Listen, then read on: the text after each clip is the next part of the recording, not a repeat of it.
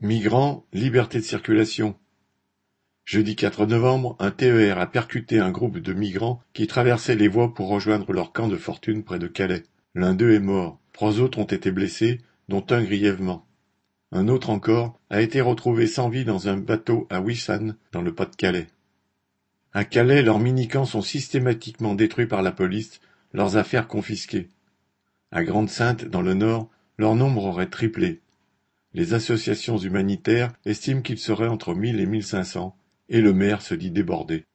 À Calais, sous la pression des associations, dont deux membres continuent leur grève de la faim, le ministre de l'Intérieur a seulement annoncé que le démantèlement des camps aurait lieu tous les trois jours au lieu de tous les deux jours.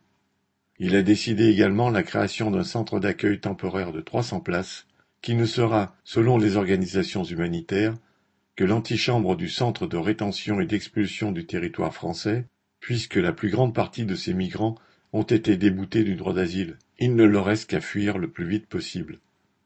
Mais à chaque voyage, ils risquent leur vie et souvent la perdent. Huit cents d'entre eux ont dû être secourus dans la Manche la première semaine de novembre. Entre janvier et la fin août 2021, 15 400 auraient tenté la traversée, contre 9 500 en 2020 selon le préfet maritime. Trois mille cinq cents auraient été secourus pendant la traversée, mais ils ne renoncent pas. Comme le dit un des migrants, mieux vaut essayer que pleurer.